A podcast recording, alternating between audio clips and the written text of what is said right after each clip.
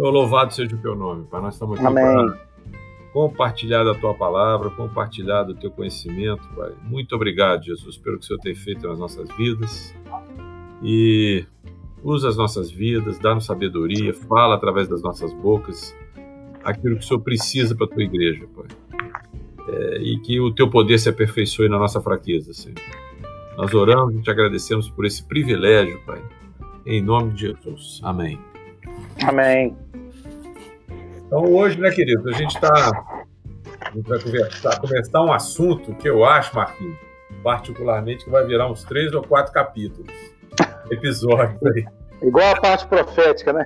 É, eu acho que vai Amém. durar mais, né? Porque hoje a gente vai discutir sobre o Israel de Deus, né? É, judeus e gentios vivendo juntos, né? Que é um- seria algo, é algo inusitado e algo, vamos dizer assim, é, miraculoso mesmo, né? Amém. Deus, né? Na vida da gente. É, o cumprimento também da palavra do Senhor, né? Amém. Efésios 2, né? Amém. O cumprimento da palavra. e toda aquela e tudo aquilo que a gente vê Paulo falando de unidade, né? Sim, Eh, Paulo nunca vislumbrou unidade entre a igreja, né? A igreja é uma só, né? Na- eh, o entendimento que ele buscava da palavra de unidade lá em Efésios 4, né? Fala realmente do relacionamento gentil e judeu, né? Não de não entre não entre, não o dos irmãos da, da gentios, né? Porque já era um só, não tinha não se vislumbrava algo diferente disso, né? É impossível, ele- eles nem Amém. entendiam o que significa isso pudesse existir, né? Amém. amém. É verdade, é uma grande verdade, né? É, vamos começar então lendo Romanos 1,16, né? Eu estava lendo mais cedo a, a introdução à carta de Romanos, né, que é bastante interessante. É, Paulo falando né, como enviado aos gentios, eu comecei lendo e achei muito interessante é, a forma como ele fala e se a gente não vislumbrar desde o início o que, que ele está querendo dizer, para quem ele está falando e o que, que ele está querendo dizer, a gente vai ter um entendimento errado da carta toda. né? A gente pode Sim. cair nesse risco. Né? Agora, no capítulo 1, aí, versículo 16, ele fala assim: Pois não me envergonho do evangelho, porque ele é o poder de Deus para a salvação de todo aquele que crê, primeiro do judeu e também do grego. Grego, amém. A justiça de Deus se revela no Evangelho, de fé em fé, como está escrito: o justo viverá pela fé. É, o que me ressalta, assim, em primeiro lugar, é que essa palavra evangelho, né, que é uma palavra transliterada, ela, na verdade, é, se ela fosse é, traduzida ao, pé da letra naquilo que ela significa, seria boa nova. né? Então, a justiça de Deus, a vontade de Deus, ela se revela através da boa nova de fé em fé. Como está escrito, o justo viverá pela fé. Mas qual é essa boa nova? A boa nova foi o que Jesus anunciou. né? Arrependei-vos, porque é chegado o reino de Deus. É chegado o reino de Deus. Essa foi a boa nova. E aqueles que creem nisso, né, se arrependem e creem nisso, crendo na, na obra dele, crendo na pessoa dele, Jesus Cristo. né? E esse justo, essa pessoa que a partir daí que crê e é justificado por essa obra de Cristo, ele vai viver através dessa fé. E se a gente entende que fé não é apenas um, uma, apenas entre aspas, né? Porque isso a gente já recebe de Deus, mas fé não é apenas um elemento de crença, mas também um, um tem carrega um elemento de, de fidelidade, que é o que é o, é o conceito maior de fé é esse, né? É fidelidade. É você caminhar conforme aquilo que você acredita. Então tem sim um elemento de fé, mas é, eu caminho, eu creio em algo e eu caminho de acordo com isso que eu acredito. E isso é a fé. E o justo, ele vive dessa forma. Ele vive pela fidelidade dele àquilo que ele crê. Né? Nós dependemos de Deus tanto no crer quanto no caminhar. Né? É, então, aqui é interessante. E outra coisa que eu queria ressaltar, que a gente que chamou o versículo para ser o, o guia, vamos, supor, vamos dizer assim, desse episódio, Uhum. quando ele fala que o, a boa nova é o poder de Deus para a salvação de todo aquele que crê. Primeiro do judeu e também Depois do grego. Amém. ele, ele- enfatiza primeiro que é de todo aquele, ou seja, todos. Todos os que crerem. Todos os que crerem é, recebem esse poder da salvação. No entanto, ele ressalta depois, primeiro do judeu e também do grego. Né? E eu já, é, a gente sabe que aí começam alguns problemas, algumas discussões. Eu já ouvi isso, inclusive, é, em uma situação assim de uma pessoa muito renomada, dizendo que esse primeiro do judeu tinha a ver com uma situação geográfica né, da época e, e, que hoje já não tem mais isso. Né? E a gente percebe tanto pela palavra profética quanto pelo entendimento é, da escritura como um todo que não é isso que, que, quer dizer, né? Não tem a ver com geografia, tem a ver com a escolha de Deus, né? Nós, os, o grego ele vem em segundo lugar porque ele é enxertado em Israel, né? E é o que a gente vai discutir hoje, nós vamos discutir até muito sobre isso, sobre o Israel de Deus, sobre essa escolha de Israel. Né? Então, é, no propósito eterno de Deus, o seu plano ele se concretiza na aplicação da palavra profética sobre a criação. Ou seja, tudo aquilo que ele disse é, vem a acontecer no mundo físico. Então ele inaugura essa revelação, a revelação dessa palavra, com a primeira intervenção criativa dele. E disse Deus: haja luz. Ele disse e houve. Profecia se, se, se realizando. E ele viu que era bom. Após a criação da luz, ele separa a luz das trevas, né? e isso também é muito bom. E aí, após alguns dias, ocorre o pecado. Né?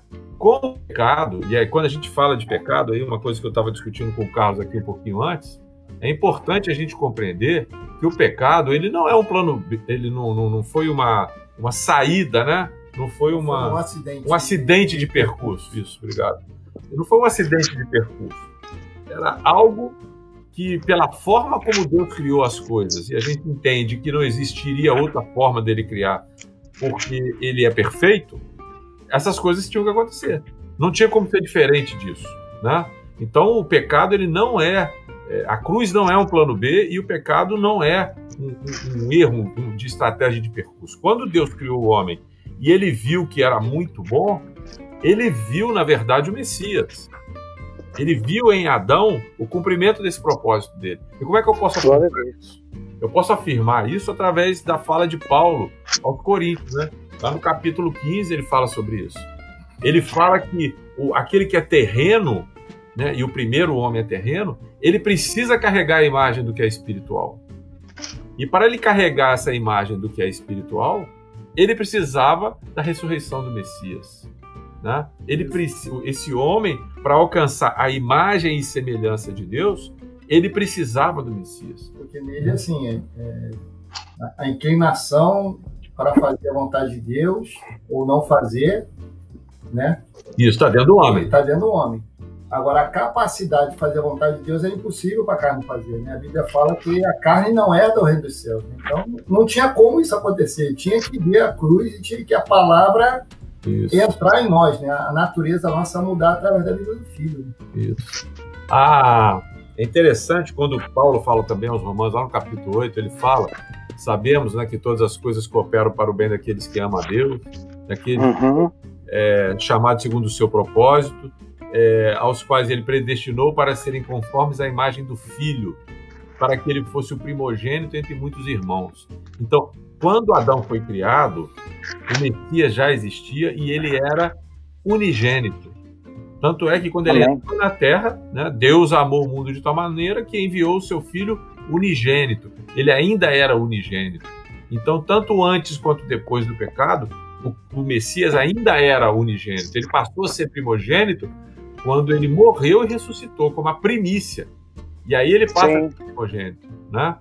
Então... É, ele, ele, diz isso para João, né, Janine? Assim, só te cortando rápido. Não, não, pode falar. É, ele, ele, disse, ele, diz isso, a, ele diz isso aos discípulos, né? Na ressurreição. Ide é, e, e dizer aos irmãos né, que eu subo para o meu Pai e o vosso Pai. E na carta de João, amém, amém. Jesus, Jesus, assim, até o, até o capítulo 14, uma vez eu estudei sobre isso, ele, ele, ele sempre se reporta a Deus como o pai dele. Não, ele não fala que, é, que o pai dele é pai dos discípulos.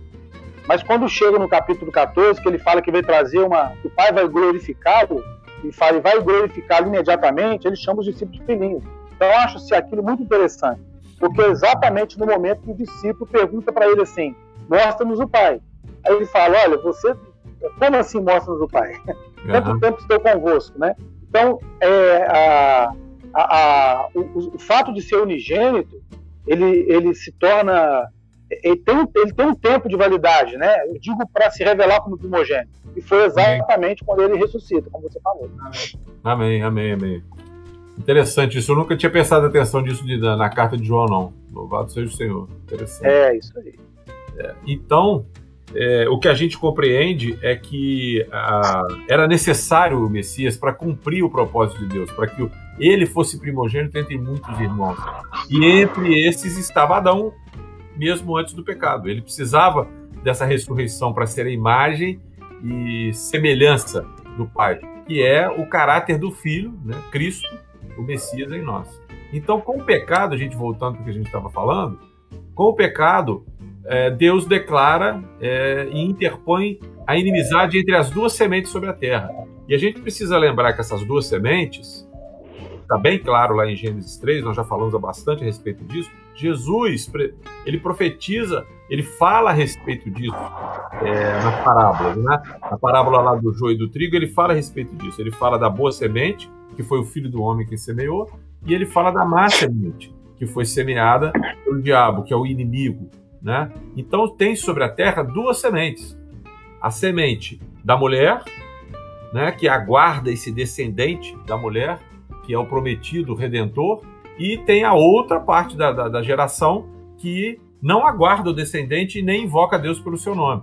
Né? Então Deus interpõe essas duas sementes, ele interpõe entre elas uma inimizade. Existe uma inimizade entre elas. Então, é, isso a gente não pode perder de vista. E entre essas duas existe então uma separação. A todas as profecias a gente já falou. Eu vou colocar os textos depois lá na, na parte escrita da nossa do, da apresentação do YouTube, né? Agora, a profecia então ela segue o seu curso depois de, de Deus falar dessa inimizade da vinda do descendente, até que nós chegamos em Abraão. Quando chega em Abraão, ocorre a escolha para a formação de um povo, porque em Babel não existe mais, a partir de Babel, não vai existir mais aquela divisão dentro da população geral do mundo. Não é uma parte espera o descendente, outra parte não espera. Mas agora, essa divisão vai, vai ser a partir de uma nação. Ou seja, vai ter uma nação que vai esperar esse descendente, na verdade está gerando ele, essa nação Israel, e é a mulher da profecia, ainda que ela, ele tenha vindo também de Maria, Miriam, mas é, é uma nação e essa nação, ela não apenas continuaria trazendo esse. Aliás, desculpe, eu, antes disso, deixa eu explicar então. Então, agora essa geração não é mais uma divisão entre as duas gerações da Terra, mas uma divisão entre uma nação e todas as outras nações da Terra. Né? Que tem aquela coisa de ser entregue à idolatria que nós já falamos nos outros capítulos, nos outros episódios. Então, agora é assim: uma nação espera pelo descendente e invoca a Deus pelo seu nome. E as outras nações, elas não aguardam por esse descendente, desconhecem ele e não invocam o nome de Deus. Todas as outras. Agora, essa nação, ela não vai apenas continuar esse legado de aguardar o descendente e o, o, prometido, o redentor, né? Mas ela também vai ser o alvo de todas as promessas que estão agregadas a esse redentor, né? Essas nações não invocam, mas assim, elas começam a trocar a figura. Até Romanos fala disso, né? Já não adora mais a Deus, já começa a adorar. Ah, sim, sim. É por causa da idolatria, elas são entregues à idolatria, exatamente. Lá em Babel. É... Bom, agora no chamado de Abraão, isso tudo que eu falei agora, eu posso é, fundamentar no chamado de Abraão. Né? De ti farei uma grande nação e te abençoarei. E te engrandecerei o nome, ser tu uma bênção. Abençoarei os que te abençoarem, amaldiçoarei os que te amaldiçoarem, e em ti serão benditas todas as famílias da terra. Então, nessa nação, essa nação passa a carregar toda a carga de promessa que está aliada a esse descendente. Agora, mas por que uma nação? Por que que, por que, que Deus decidiu isso? O, o, o, Carlos tem uma fala boa a respeito disso, né, Carlos? Eu achei, eu achei interessante isso porque é, primeiro tem a, a individualidade, né? Uma pessoa que tem a imagem do filho e trazer a imagem do filho em si e caminhar nisso, né? Mas Deus também quer se manifestar como figura, como uma nação, para modelo a outras nações. E aí essa nação é quando você vai ver, é muito claro lá quando você vê Salomão, né? Salomão é uma, uma figura de Cristo, né? Do reino, né? O tempo dele era pleno, tudo pleno ali. A prata, a prata no reino lá era, era considerada de baixo valor, porque o ouro era abundante entre Israel na época de Salomão, né? E as nações vinham buscar conselho, vinham ouvir a sabedoria de Salomão, né? E ele respondia a todos, né? A rainha de Sabá foi para perguntar ele um montão de coisas, ele respondeu a todas as, tirou todas as dúvidas dela, ficou maravilhada. E é interessante que eu estava falando com, com o Zanini, né? Que a Etiópia tem muito judeu na Etiópia. Mas não, não, pelo jeito, não existe uma, uma, uma tribo que tenha saído de, de Israel para fugida de Israel na, na, na, na diáspora que tenha ido para a Etiópia. Não existe uma comprovação de que tem essa tribo, mas se criou uma nação judia ali. Se criou uma nação. Então, assim, e, e a gente leva a entender que essa rainha de Sabá, ao ir ver a sabedoria de Salomão, ao ver como a coisa funcionava, ficou maravilhada que trouxe esse modelo de nação para a Etiópia, trouxe um modelo de nação e começou a aplicar princípios e, e, que estão lá. Né? E segundo a tradição, ela não trouxe só um modelo, não. Ela levou um filhinho de Salomão. Ah, é? É, segundo a tradição. Segundo a tradição, sim, ela veio, ela veio grávida dele e teve uma operação, inclusive, depois que os, depois que da, da, do retorno de Israel em 1948, teve uma operação esqueci Sim. agora em que década que foi. Resgate de é, chamou Operação. É, chamou Operação Salomão. É. Um avião que veio e, e, trouxe uma quantidade imensa. Eles são conhecidos como os judeus Falash ou Falashim, né?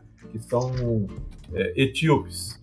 Bom, então, mas por que uma nação? Então, Israel é uma figura do reino, como o Carlos colocou. Isso está muito claro lá em Deuteronômio 4.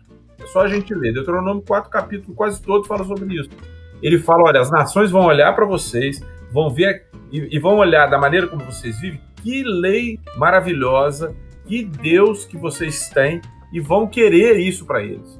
De acordo com a medida, com a, com, a, com a, forma como vocês vão viver e se relacionar com essa lei de Deus. Então, a nação, na realidade, como o Carlos colocou, a nação de Israel é um modelo do reino de Deus. Então, por uhum. isso, ele escolheu é, que houvesse uma nação que houvessem nações na Terra, e ele trata os homens na sua individualidade e também como nações e tribos, e vai ser assim até o final dos tempos, né? É, visando isso, visando um modelo de acordo com o modelo do reino dele.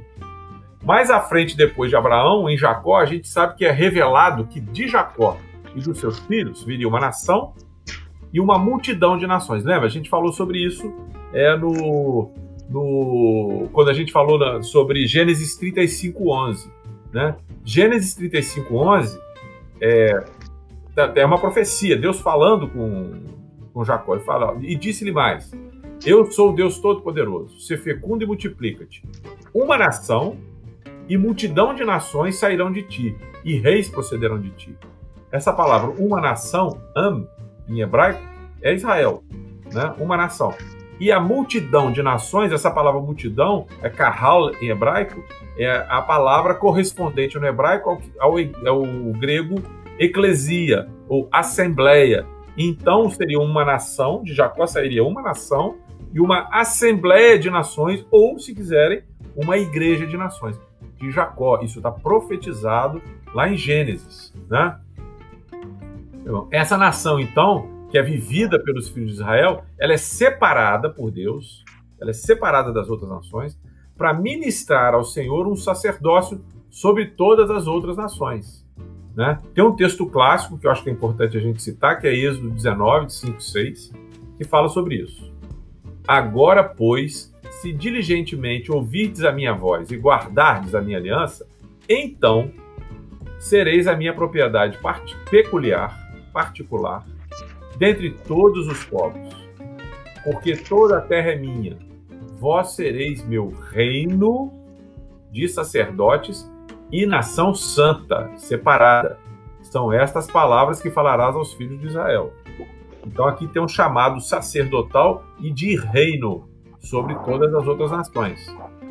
Com este povo, o Senhor faz uma aliança e se revela como o Deus Criador desde a antiguidade, aquele Deus da antiguidade que prometeu o descendente da mulher. E ele os retira do aprisionamento de viver no meio do mar das nações.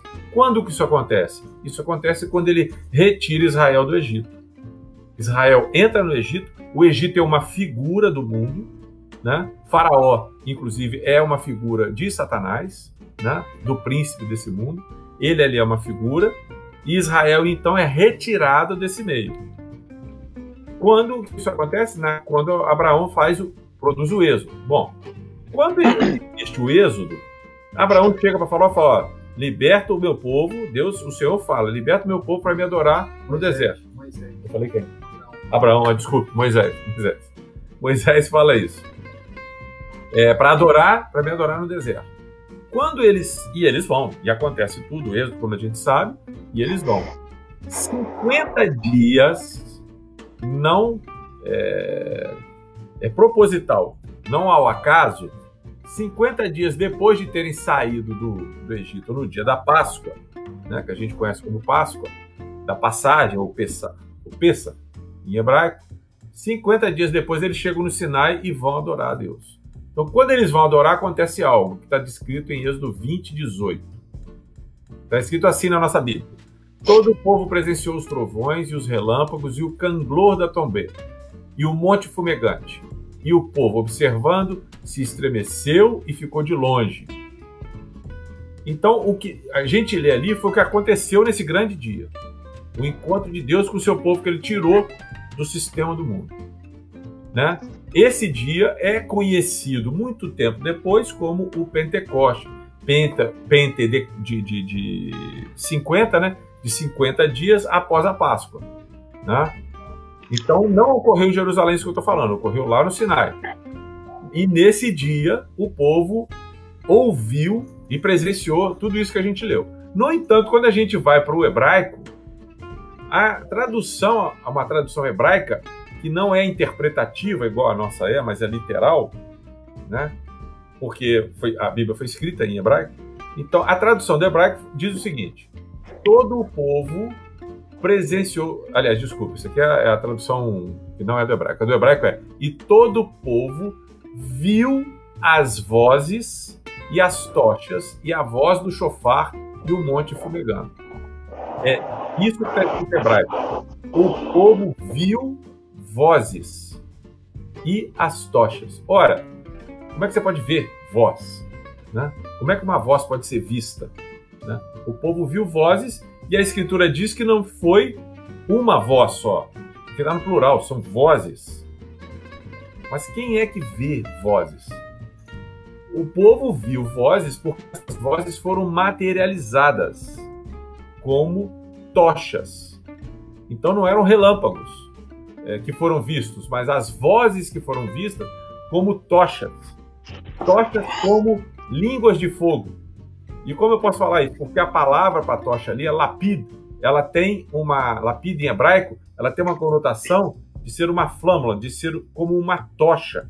Então, o que o povo viu e que tinha um som de vozes foi uma língua como que de fogo. Eu posso afirmar isso através até de uma midrash antiquíssima hebraica, lá de trás dos, dos sábios antigos. Foram tochas como língua de fogo que eles viram. Vou ler aqui o texto dessa Midrash, gente. Quem entende alguma coisa aí de Talmud pode procurar no Tanshemot 25. Abre aspas. E todo o povo viu vozes. O verso não diz viu a voz, mas sim as vozes. Como o Eterno tem apenas uma voz, essa voz desceu e foi dividida em sete vozes, e de sete vozes para setenta línguas, para que todas as nações pudessem ouvir. E todas as nações ouviram a voz em sua própria língua e se maravilharam. Bom, fecha aspas. Agora eu vou explicar como é que eles chegaram a esse entendimento. É, a voz de Deus é uma só. Ela desceu e se multiplicou. Mas por que sete vozes? Por que, que os, os sábios antigos entenderam que eram sete vozes? Porque existem sete expressões do Espírito do Eterno. Como está lá em Isaías Apocalipse. Apocalipse também fala os sete espíritos de Deus, né? Amém, amém. Bem lembrado, lembrado não lembrava. Bem lembrado. É, repousará sobre ele o Espírito do Senhor, Espírito de sabedoria, Espírito de entendimento, Espírito de conselho e de fortaleza, Espírito de conhecimento e de temor do Senhor, que foi o que repousou sobre Jesus Cristo, o Messias.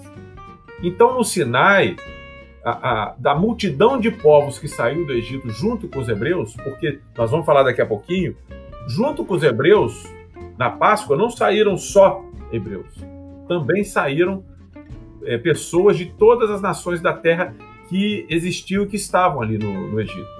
Então, todas essas pessoas, junto com os hebreus, ouviu cada um em sua língua a palavra de Jeová, a palavra de Deus, do Deus do nome. 70 nações, é o, 70 é o número das nações é, na, na Escritura. De onde a gente tira que são esse número 70, 70 nações? Por quê? Quando começa a, a, toda a geração humana em Noé, se você ler em Gênesis 10, você vai ver que tem ali 70 gerações. Então a tradição considera que todos os povos que existem hoje vieram desses 70 descendentes, desses 70 descendentes de Noé. E é uma realidade. Então o número 70 representa as nações da Terra. Números 11 e 4 é um texto importante. Ele diz assim, ó: E o populacho que estava no meio deles, falando dos hebreus, havia uhum. um populacho que estava no meio deles, veio a ter grande desejo das comidas dos egípcios, pelo que os filhos de Israel tornaram a chorar e também disseram: Quem nos dará carne a comer? Então os hebreus eles foram levados a, a, a essa murmuração que não começou com eles, com os povos que viviam no meio dos, dos, dos hebreus, né? Bom, na palavra, continuando explicando aqui essa história das línguas de fogo, na palavra do profeta Jeremias, né, que fala a respeito da palavra de Deus, Jeremias 23, 29 diz assim: Não é a minha palavra fogo, né? a palavra ali em hebraico é dabar, que é, que é a palavra de Deus, então não é a minha davar, não é a minha palavra fogo, diz o Senhor, e martelo que me esmiuça a penha. Então os sábios conseguiram interpretar o que ocorreu no Êxodo através de a palavra profética e de, da realidade do que ocorreu naquele dia.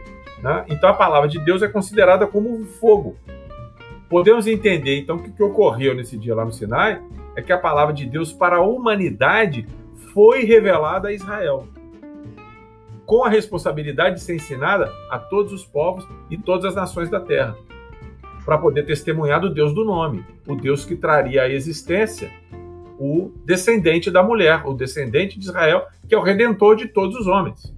Por isso ele diz: Vós me sereis reino de sacerdotes, intercessão, e nação santa. São essas as palavras que falará ao filho de Israel. Então, as palavras que Deus entregou para eles, né, que a gente chama de dez mandamentos, as dez palavras, elas foram entregues a Israel para que eles pregassem para todas as nações. Então, a congrega... Israel é uma congregação, é o povo da promessa Abraão, Isaac e Jacó, onde os gentios seriam enxertados para a glória de Deus nosso Pai. Amém? Amém. É, quando, quando Israel foi tirado do Egito, né, com essa figura que a gente falou de ser tirado do mundo, é, do domínio do espírito do anticristo, que atua sobre os filhos da desobediência, aqueles que não esperavam pelo redentor, pelo descendente da mulher. Esse é o mundo. Dali Israel foi tirado. E com ele veio esse populacho, representando todas as nações da terra. Elas foram retiradas também do Egito, como Números 11 nos fala. Então, por essa discussão, a gente pode compreender que a criação do povo de Israel não somente era necessária para o cumprimento da promessa do descendente, mas também aponta para um propósito eterno de Deus em ser glorificado entre todas as nações, e não apenas uma, mas entre todas as nações. A existência de Israel, na realidade, é prova do amor de Deus por todas as nações. E o seu papel sacerdotal ele aponta para esse fato. Por isso, a ênfase que o Carlos tem dado é, nas conversas que a gente tem tido aqui a respeito desse exemplo que Israel tem é, do reino de Deus. Porque é, a existência desse povo é uma prova do amor de Deus por nós. Por nós. Advém disso. Né? E tá, tá claro isso. Agora, tudo isso que eu estou falando nos faz remeter a também a uma ideia, a um, a um outro fato que ocorreu também num dia de Pentecostes, há dois mil anos atrás. Lucas, o Lucas é, é, é tido por um prosélito judeu. Ele era gentio, mas ele conhecia muito da tradição judaica. Né? É, só um, um prosélito poderia conhecer da maneira como ele conhecia. Então é uma proposta de entendimento. E ele, uh, o que se alega é que ele conhecia esse, essa midrash que eu acabei de ler lá em cima, né? É, e os elementos que ele usou para descrever Ato 2 são alusões ao que aconteceu em Êxodo 20. Ou seja, o que Lucas tá querendo dizer, estava querendo dizer, ele estava descrevendo um fato como um cumprimento profético de Deus derramando o seu espírito e escrevendo a sua lei no coração do seu povo, como foi profetizado por Ezequiel e Jeremias, fazendo com que os gentios se conectassem ao povo de Israel, sem, no entanto, se tornarem judeus. E o milagre dessa unidade está exatamente em em se preservar essa diferença entre judeus e gentios. Né? Paulo fala muito bem isso aos Coríntios. Lembra lá em 1 Coríntios 7? Ele fala: cada um permaneça na sua vocação, naquilo que foi chamado. Uhum, então, sim. quando ele estabelece isso, ele diz o seguinte: se eu fui chamado para ser gentio e me torno um judeu, isso é pecado. E o, pe... e o judeu que é chamado para ser judeu, em Cristo Jesus, se ele se transforma num gentio, também é pecado porque foge do propósito inicial de Deus. Né? E Lucas deixa isso, e faz essa paródia com o fato que ocorreu. Se você ler, foi ipsilitras a mesma coisa que aconteceu. Só que no episódio de, de Jerusalém, houve o cumprimento de uma profecia da nova aliança, né? que o Espírito é derramado sobre toda a carne, que é o que Joel falou. Jeremias 31, né? Da... Jeremias 31, Ezequiel 36, e... né? Joel. E é o que Paulo fala aos Gálatas também, né, Zanin? Apóstolo Paulo, isso. É, Quando, quando Paulo fala aos Gálatas no capítulo 3, ele fala lá no versículo 14, é, quando ele fala de Cristo, que ele nos resgatou da maldição da lei, fazendo-se ele próprio maldição em nosso lugar. Então ele cita é, um verso, maldito todo aquele que foi pendurado madeiro, logo depois ele fala, para que a bênção de Abraão chegasse até nós, é, os gentios, em Jesus Cristo, a fim de que recebêssemos pela fé o Espírito prometido. Amém, amém. Aleluia, aleluia. Louvado seja o Senhor. Né? O que acontece em Atos 2 é um modelo que depois, quando você lê Atos, né, você, a, a interação daquela comunidade, daquela nação ali que, que, foi criada, daquela Israel espiritual, dentro da Israel nação, nação, mas aquele modelo ali atraía quem estava de fora. Né? Os que estavam de fora os tinham em boa estima e Deus acrescentava os que iam sendo salvos. Ou seja, se a gente projeta isso para uma nação, então as nações que estão vendo aquela nação viver a realidade do reino atrai, são atraídas e são inseridas nessa, nessa nação. Amém. Né? Amém. É, e, a, e, a, realidade da nova aliança, ela, ela, ela vem fortalecer ainda mais esse propósito. Quando Pedro fala, 1 Pedro 9, ele cita o mesmo texto de Amém. Êxodo, fala para que a gente possa proclamar as, as virtudes daquele que nos chamou das trevas para a luz. Amém. E João, na ilha de Patmos, quando ele recebe a revelação é, de Jesus Cristo, né? E é, eu, eu costumo falar com os irmãos o seguinte: você quer entender Apocalipse? Estude bem o primeiro capítulo. Porque se você não estudar bem o primeiro capítulo, você não vai, entender, você não vai entender o Apocalipse. Agora, se você estudar bem o primeiro capítulo, você vai saber quem Jesus Cristo é, o que ele fez, a obra que ele realizou. E Pedro é, e João vai falar exatamente isso lá. Ele nos constituiu pelo seu sangue, o rei de sacerdote, né? E, Amém. E, e, vai falar desse domínio de Cristo e dessa bênção aí que a igreja ela tem que ela tem que ser para as nações. Inclusive ele entra no capítulo 2 repreendendo a igreja porque ela não estava sendo bênção para as nações como elas deveriam, como deveria ser e o que foi profetizado em Êxodo. Amém. Amém. Agora, agora, agora, o papel mesmo de nação modelo vai ser a nação Israel. Essa a nação, não esse Israel de agora, mas o Israel como nação, como Senhor reinando. Aí é o modelo que eu creio que o gentil tem que ajudar, tem que cooperar para que esse modelo aconteça para as outras nações. Amém. Porque nós, O único, único que é povo, que, que tem cultura, que tem tradição, que Deus criou a cultura, Deus criou a tradição, foi Israel. Os gentios não têm. O gentio é uma mistura de gente. É uma misturada de gente que é inserida nisso e, e, e tem que dar o, dar o suporte para que essa nação seja que ela cumpra o propósito que ela foi chamada. Né? É, o, o Zanini, eu, eu fico lembrando assim do apólogo de Jotão, né? É, me vem na cabeça algumas, algumas é, imagens do, assim das escrituras, e quando é, lá no livro de Juízes tem um apólogo de Jotão. E é, e é, muito interessante porque tem essa questão aí da videira reinar né, sobre as outras árvores, a figueira, a videira e a oliveira. São todas árvores que, que têm uma representatividade com Israel. Né? E, e elas não querem né, a verdade. Aí as outras árvores então falam que então vem o espinheiro reinar sobre nós. E o espinheiro vem reinar e vem reinar de uma forma terrível, né? É, eu não sei até onde isso tem uma conotação com o que você está falando, mas eu, eu fico imaginando eu já que, vi... na verdade. Pode falar. Não, não, eu já vi com esses olhos também. Pode continuar falando.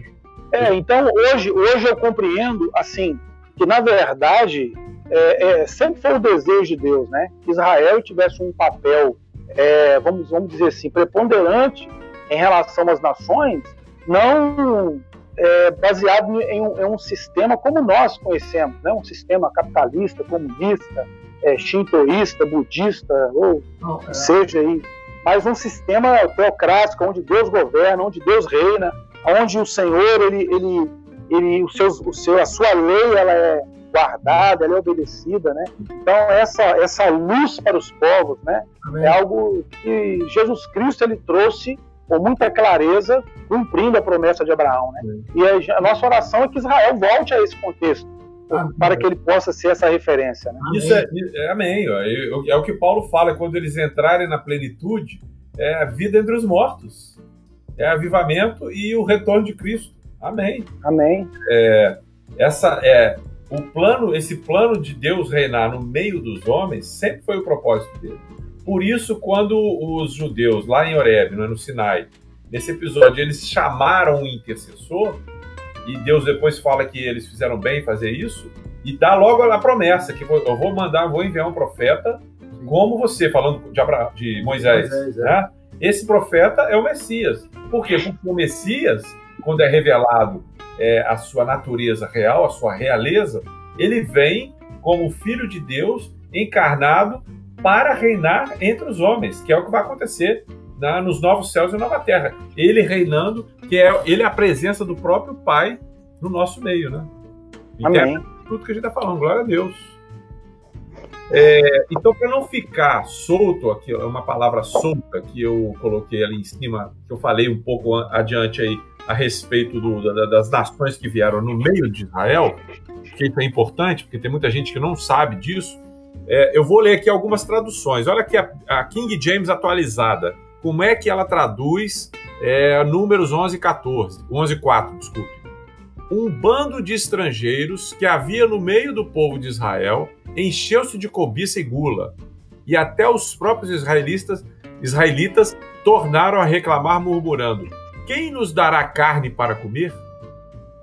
Então, um bando de estrangeiros. Populacho é traduzido por um bando de estrangeiros. Então, havia é, povo que não era apenas não eram apenas hebreus que estavam ali no, no Sinai, mas possíveis simpatizantes, inclusive, é, dos hebreus, amigo deles, parentes, amigos entre os egípcios também. Que testemunharam aquilo que aconteceu lá. Né?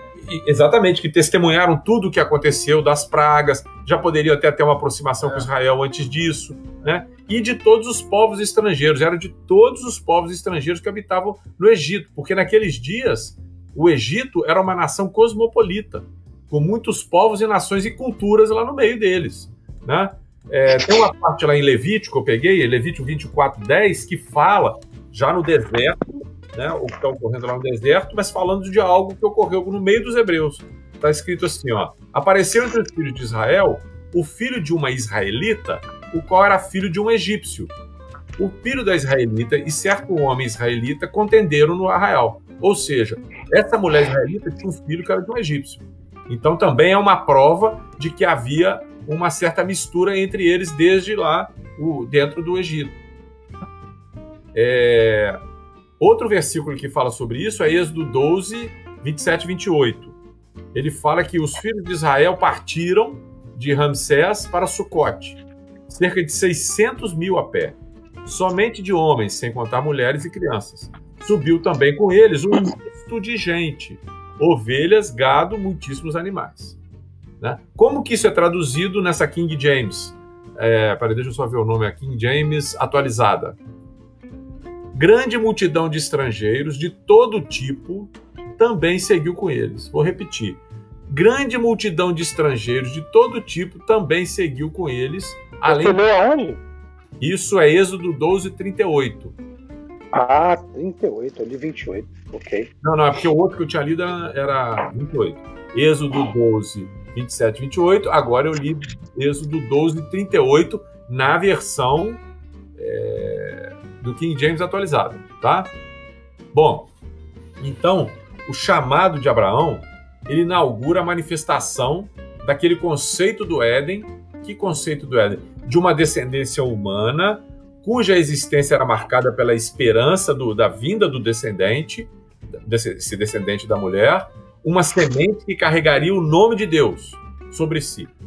Então, é, no chamado de Abraão, essa manifestação do Éden, ela se inaugura, só que agora internalizada em um povo, em uma nação, com a criação dessa nação.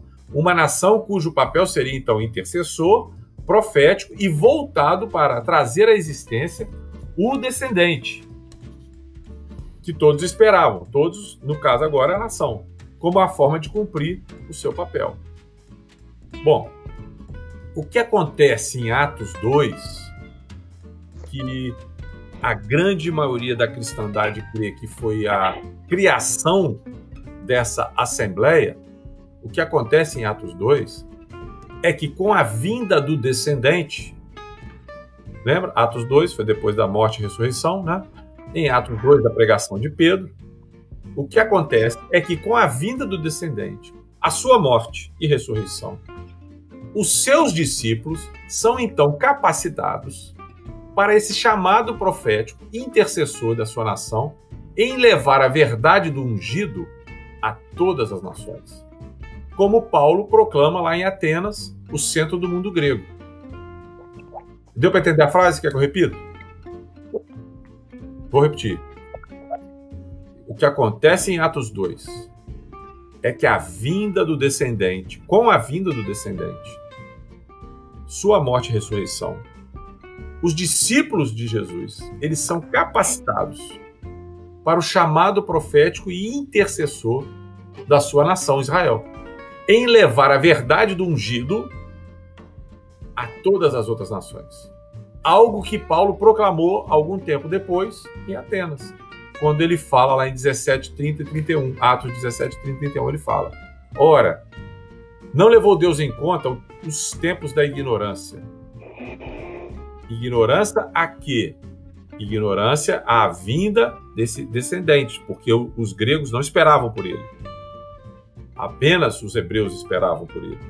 Então, ora, não levou Deus em conta os tempos da ignorância. Agora, porém, notifica aos homens que todos, em toda parte, se arrependam, porquanto estabeleceu um dia em que há de julgar o mundo com justiça por meio de um varão que destinou e acreditou diante de todos. Foi publicado, né? Publicado, o que eu digo, a vida dele foi existência, né? ressuscitando dentre os mortos. Então, a partir dali, todos os homens serão julgados porque foi determinado um dia. E vão ser julgados como? Como vão reagir a essa verdade que Deus enviou o descendente da mulher, o prometido das nações, o, o seu redentor. Nós vamos ser julgados, todos os homens vão ser julgados num dia conforme isso. Os que creram nisso e viveram de acordo com a fé que tiveram e os que não creram nisso. Isso é uma determinação né, de Deus. E foi também o que aconteceu em Atos 15. Atos 15, muitas vezes ele é mal interpretado o que acontece em Atos 15. A discussão daquilo que a gente conhece hoje como o Concílio de Jerusalém era, uma, era um assunto que estava ali. A gente sabe, mas às vezes a gente não bota peso nisso. O que estava sendo discutido era como agir em relação aos gentios que agora entravam na casa de Israel. Eles não estavam impedindo que eles entrassem, pelo contrário, o que eles estavam fazendo estava sendo pregado para eles, mas pelo contrário, é, a discussão é a seguinte: como é que nós vamos fazer com gentios que agora foram trazidos para dentro de Israel? Porque não fazia outro sentido. Não tinha um sentido ser uma coisa separada. Não existia esse sentido. E depois que você estuda tanto tempo que nós estamos aqui, lendo a respeito de palavra profética, entendimento que vem desde o Gênesis, não faz o menor sentido que ocorresse uma coisa diferente disso. Então, o que aconteceu em Atos 2 não foi uma criação de algo diferente. Não, foi o cumprimento de profecias de algo que já estava profetizado para acontecer dentro da casa de Israel. Dentro da casa de Israel. Por isso, primeiro o judeu e depois o gentio. Então a discussão é como nós vamos lidar com essa circunstância dos gentios agora no nosso meio. Como nós vamos agir com o gentio? Eles devem se tornar judeus? Ou eles devem ter uma Torá flexibilizada? Que estava em jogo era a entrada dos gentios no reino de Deus. Louvado seja o Senhor. E como preparar um caminho para eles? Porque precisava ser preparado um caminho para eles andarem. Então, Tiago, guiado pelo Espírito de Deus, à luz de uma profecia, ele faz uma midrash, ele faz uma correlação das circunstâncias diversos proféticos e ele chega a uma conclusão. Ele faz uma regra de conduta, que é chamada halahá, né? dentro da linguagem hebraica. Ele faz uma regra de conduta para o gentio caminhar no caminho. Desculpa o cacófago aí. Mas ele fez uma, através dessa midrash, através dessa interpretação, através dessa revelação do Espírito de Deus para a vida dele, ele faz uma regra de conduta para o gentio poder caminhar no caminho do Senhor. Essa midrash, essa regra de conduta, parte de uma profecia que alude ao retorno do chamado sacerdotal, de Israel. Né? A profecia que ele usa de Amós, ela fala a respeito da restauração desse chamado sacerdotal de Israel, sob o qual essa nação seria capaz de agir, segundo o chamado de Abraão também, como luz para as outras nações, abençoando assim todas as famílias da terra. Esse é o significado real, gente, do que ele disse com a profecia e a decisão que ele tomou, e que todos acataram. E que todos acataram. Vou ler aqui agora o texto. Está lá em Atos 15, vou ler a partir do 14 até o 21. Expôs Simão como Deus primeiramente visitou os gentios, a fim de constituir dentre eles um povo para o seu nome. Agora presta atenção, depois de tanto conhecimento, não muda o jeito de você entender o que está escrito? Um povo para o seu nome.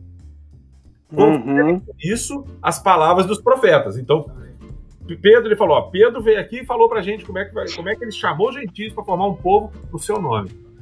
É, aí o, o Tiago fala assim: e com isso, isso está fundamentado e conferido com a palavra dos profetas, como está escrito. Aí ele lê: Cumpridas essas coisas, e está lendo Amós 9, né? Uhum. Cumpridas essas coisas, voltarei e reedificarei o tabernáculo caído de Davi. Restauração do ministério profético sacerdotal dele. E levantando-o das suas ruínas, restaurá-lo-ei. Para que os demais homens busquem o Senhor e também todos os gentios, sobre os quais tem sido invocado o meu nome, invocado o nome Enos, 7, Gênesis 4, 26. Diz o Senhor que faz essas coisas conhecidas desde os séculos. Aí ele continua, Tiago falando. Pelo que julgo eu? Quando ele fala julgo eu, ele está trazendo à luz um pensamento que vem por revelação do Espírito de Deus. Pelo que julgo eu, não devemos perturbar aqueles que dentre os gentios se convertem a Deus, mas escrever-lhes que se abstenham das contaminações dos ídolos bem como das relações sexuais ilícitas, da carne de animais sufocados e do sangue. Porque Moisés tem em cada cidade, desde os tempos antigos, os que pregam na sinagoga, onde é lido todos os sábados. Então aqui ele faz uma halahá que é enviada aos gentios. E essas essas é, essas orientações, obrigado, que ele está dando são as chamadas leis noéticas, são parte das leis noéticas. Leis que foram dadas a Noé, então os, os judeus entendem, se foi dado a Noé, foi dado para todas as nações. E aí eles vêm, ele vem aqui e é uma doutrina, isso aqui é uma doutrina apostólica declarada na Escritura, que muitos de nós solenemente ignoramos, mas é uma doutrina apostólica que nós dizemos que seguimos. É uma doutrina dele, é uma direção para o gentio poder andar no caminho. E todos acataram a decisão dele, porque ela foi baseada numa midrata, foi baseada numa revelação que veio pela palavra, que eles reconheceram naquele momento, autorizado pelo Espírito de Deus. E por isso todos acataram. E no versículo 28, de Atos 15 mesmo, na carta que foi enviada para os gentios, fala assim: Pois bem pareceu ao Espírito Santo e a nós não vos impor maior encargo além dessas coisas essenciais. Essenciais. Então, essa passagem, gente, ela traz o peso, o peso sobre o propósito de Deus de trazer os gentios em amor a Torá com a restauração do seu chamado para os filhos de Abraão. O tabernáculo caído de Davi, que é a fé, né, a fidelidade em andar conforme o fundamento da criação de Israel, era gerar esse descendente, era gerar esse ungido. Algo que ocorreu, já tinha ocorrido, já tinha morrido e ressuscitado. E que agora eles precisavam ser colaboradores. Ora, uma coisa que não pode passar desapercebido é que com o ungido de Deus, com o Messias, não vem apenas a sal... apenas entre aspas, né, querido? Não vem apenas a salvação, mas também a realeza. Aquele que se assentaria no trono de Davi e regeria a partir de Israel o trono de Davi todas as nações. Então é fundamental a gente compreender tudo isso, ou nós não vamos compreender a essência, um monte de fatos que são correlacionados com a manifestação do Messias. Então, o que acho que esse momento a gente precisa fazer uma parada e dar uma refletida. Que refletida? O que nós vemos aqui foi que a saída do povo de Israel do Egito é uma figura da retirada do povo de Deus do meio do mundo. Né? Ele traz e cria para si um povo como que esse povo é criado e vira nação. Porque Deus pega e manda para eles a Torá e fala: olha, isso aqui é como vocês precisam viver. Isso aqui é a manifestação do meu reino, a Constituição. Agora, quando eu leio isso, eu preciso entender que é uma lei que vem de Deus e que é uma lei espiritual. Se ela é uma lei espiritual, eu tenho que entender os princípios espirituais dela. Vou dar um exemplo. Por exemplo, quando ele vira e fala assim: você não vai vestir roupa de algodão e de linho. Está escrito de outra forma, Deuteronômio 21. Você não vai vestir. Você nem vai plantar duas sementes iguais no mesmo lugar. Isso é uma alusão, o que baseia, o que fundamenta esse, esse, essa lei, é um princípio de não misturar. É da não mistura, é da separação, da santificação. Então, quando o judeu, pela fé, não se vestia de linho e, e, junto com algodão, que são duas naturezas diferentes, algodão é, é matéria vegetal e linho é matéria animal, quando ele não se vestia dessa forma e ele fazia isso por fé na lei de Deus, ele trazia à existência um testemunho a respeito da mistura. Do mesmo jeito que ele não se casava com mulher estrangeira, do mesmo jeito que ele tinha outras leis lá para ele cumprir, ele guardava do mesmo jeito porque todas as leis têm um princípio espiritual. E esse princípio espiritual, quando obedecido, ele estabelece na terra um testemunho. Então, quando eu vou falar de figura, eu preciso ter essa compreensão. A figura, ela estabelece a obediência à figura. Por conta de um princípio espiritual, estabelece um testemunho. Testemunho, eduto quer dizer aquele que vê, lembra. Aquele que vê, lembra. Lembra de quê? Lembra de Deus. É, agora, se o homem olha para isso e não vê Deus, isso é um problema do homem. Mas está publicado aquilo ali, com a sua essência. E, se, e outra coisa, se eu obedeço a essa lei, eu não, eu não, eu não, não, não misturo isso com aquilo, porque isso é que vai me salvar, o erro está em mim, e não na Torá, e não naquilo que Deus estabeleceu. Né? Então, é, o momento que eu estou chamando de reflexão é o que, o que acontece. Deus chama esse povo, tira esse povo do Egito, junto com outras nações, leva até o Sinai. Quando chega no Sinai, se revela para eles, daquela maneira como foi, dá as dez palavras para eles e faz isso através de uma voz que foi vista como um lapido, uma tocha de, de fogo. Essa manifestação de Deus aconteceu ali em 70 línguas, de forma que as pessoas que eram estrangeiras e não entendiam o hebraico estavam entendendo na sua própria língua. Quando a gente pega isso em Atos 2 e lemos, e é a mesma coisa que aconteceu, porque a língua que aqueles outros judeus de vários lugares do mundo entenderam foi a sua própria língua. Foi a língua que eles entenderam. Então o evento foi similar e no mesmo dia. Então eu preciso dessa compreensão. Tá bom. Então o que, que isso está querendo dizer? Em primeiro lugar, eu preciso, é, talvez, entender que não é, aí eu estou falando da minha opinião, que não é aquilo que nós achamos, como eu próprio achei durante muito tempo. E ali estava inaugurada a igreja. Porque nós temos outras provas que nós vamos discutir nos próximos episódios, que a igreja não começou ali. A Assembleia de Deus, que é o Israel de Deus, ela não começou ali naquele dia. Ela começou muito antes disso. Agora, ali naquele dia aconteceu algo inusitado, sim, que a gente falou. Ficou claro. Um derramado espírito, cumprindo profecias, várias profecias, e, profe... e iniciando, não iniciando, porque a ressurreição já tinha feito isso, mas o derramar, com o derramado do espírito, a nova aliança é expandida. E aí, aqueles homens começam a pregar. No Sinai ali, tu vê o correlato ali quando ele fala, falei de vocês, nação de reino e sacerdote. E ali em Atos ele fala assim, serem minhas testemunhas. Né? Derramar, então, assim, é a mesma coisa. É mesmo. É. No Sinai, o povo não era para o povo subir. Não era para subir. Não era para subir. Nem em Atos não, foi espalhado para todos. Para todos, amém. Foi espalhado para todos. É uma testificação do testemunho, né? É. Isso. É um cumprimento é. daquilo que deveria vir. Exatamente. Era um Fala, Marquinhos, você fala. Não, é, é, a testificação do testemunho, a materialização daquilo que foi profetizado. Porque se a gente está falando de profecia, falamos isso no capítulo anterior, nos episódios anteriores, é, a, a, a, profecia é uma candeia. Então, a forma como o povo de Israel e eles caminhavam na profecia, eles caminhavam debaixo de uma, de uma, de uma luz que é, não refletia a realidade, né? A gente conversou isso aqui, porque às vezes a pessoa não, o, geralmente a pessoa de uma grande cidade, ela não sabe o que é uma candeia, né?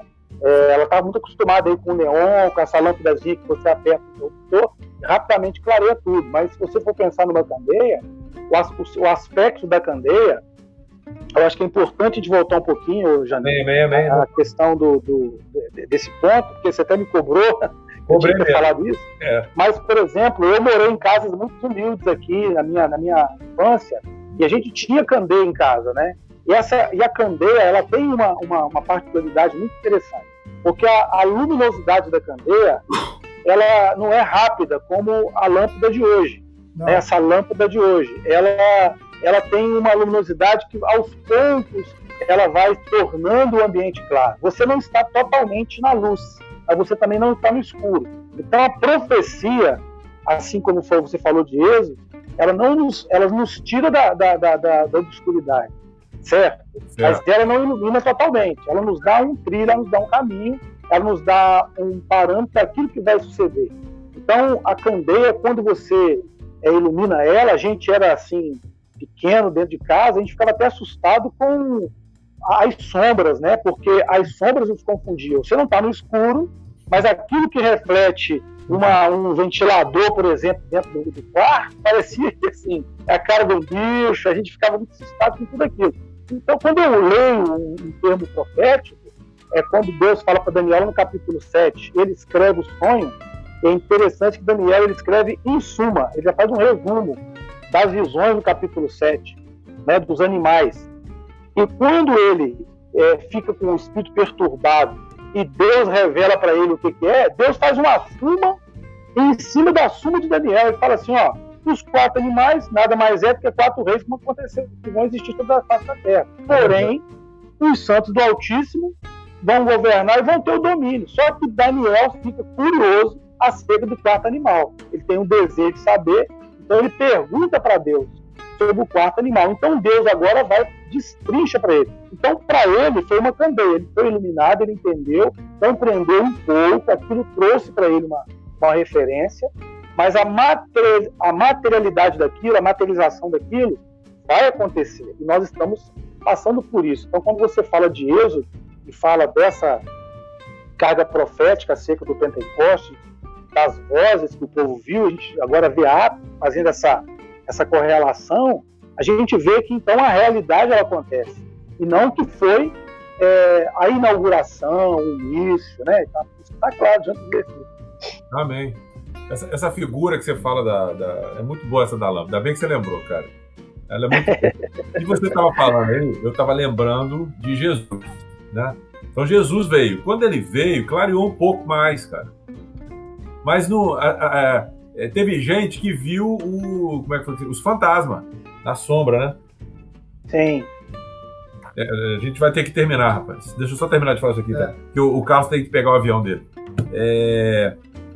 Então, o, o, quando você estava falando, eu lembrei disso. Jesus ali ele já estava ali em figura, mas teve gente que viu ali uns fantasmas, rapaz. Né? É como se fosse a, a, sombra daquela luz ali no meio e a pessoa ainda sem discernir e sem ter entendimento. E é natural isso. E nós hoje também vivemos assim. Né? É verdade. Nós hoje também temos coisas que a gente não enxerga. E eu percebo nisso que a gente está, nesse serviço que a gente está prestando aqui para o Senhor, para a igreja do Senhor, e nós, Amém. nós somos privilegiados, é tendo mais a luz. E não é só para gente né? Como você costuma dizer, não é a cereja do bolo, né? Tem um monte de cereja aí. E glória a Deus por isso, né? Mas ele está muito mais à luz, é como se fosse um dimmer, né? Sim. Vai rodando o dimmerzinho assim e vai enxergando um pouquinho mais. Amém. Amém. Então, vamos encerrar então, Amém. porque o Carlos vai ter que ir, né? Amém. E a gente vai continuar os episódios falando isso aí, porque Israel de Deus vai durar um tempo. Amém. Né? Glória a Deus. Glória a Deus. Amém. Falou, Marquinhos. Agradece Amém. então. Eu não deixei você é, amém. Glória a Deus. Então a gente é muito grato a Deus mais uma vez, né? Grande privilégio mesmo estar com os irmãos e glorificar a Deus aí para a vida do Carlos, que está com os Zanini aí no Rio. Amém. Benção, benção grande. É, tá, tá, tá, tá, não está sob o efeito do, é, aí das, das cinco horas de diferença. Não. não. Glória a Deus. Então, obrigado, irmãos. Obrigado aí. E vamos lá para o próximo episódio. Orem por nós. É um tempo muito gostoso aqui. Obrigado mesmo. Vamos orar para agradecer o Senhor, né? em nome Amém. de Jesus. Amém. Pai, nós te damos graças, Senhor, mais uma vez, né, por, por esse momento tão, tão grande edificação, de compartilhamento da palavra. Obrigado pela vida do Zanin, do Carlos. Amém. Obrigado por aqueles aí que estão assistindo. Cremos mesmo que, juntamente conosco, estão sendo edificados. Né, que o Senhor continue falando aos nossos corações, nos animando, nos encorajando, iluminando o nosso entendimento porque esse, esse, é, esse é o nosso coração. É, obrigado mesmo, em nome de Jesus, pelo teu Espírito, pela tua palavra. Amém. No nome de Jesus. Amém. Amém. Amém. Até a próxima, irmão.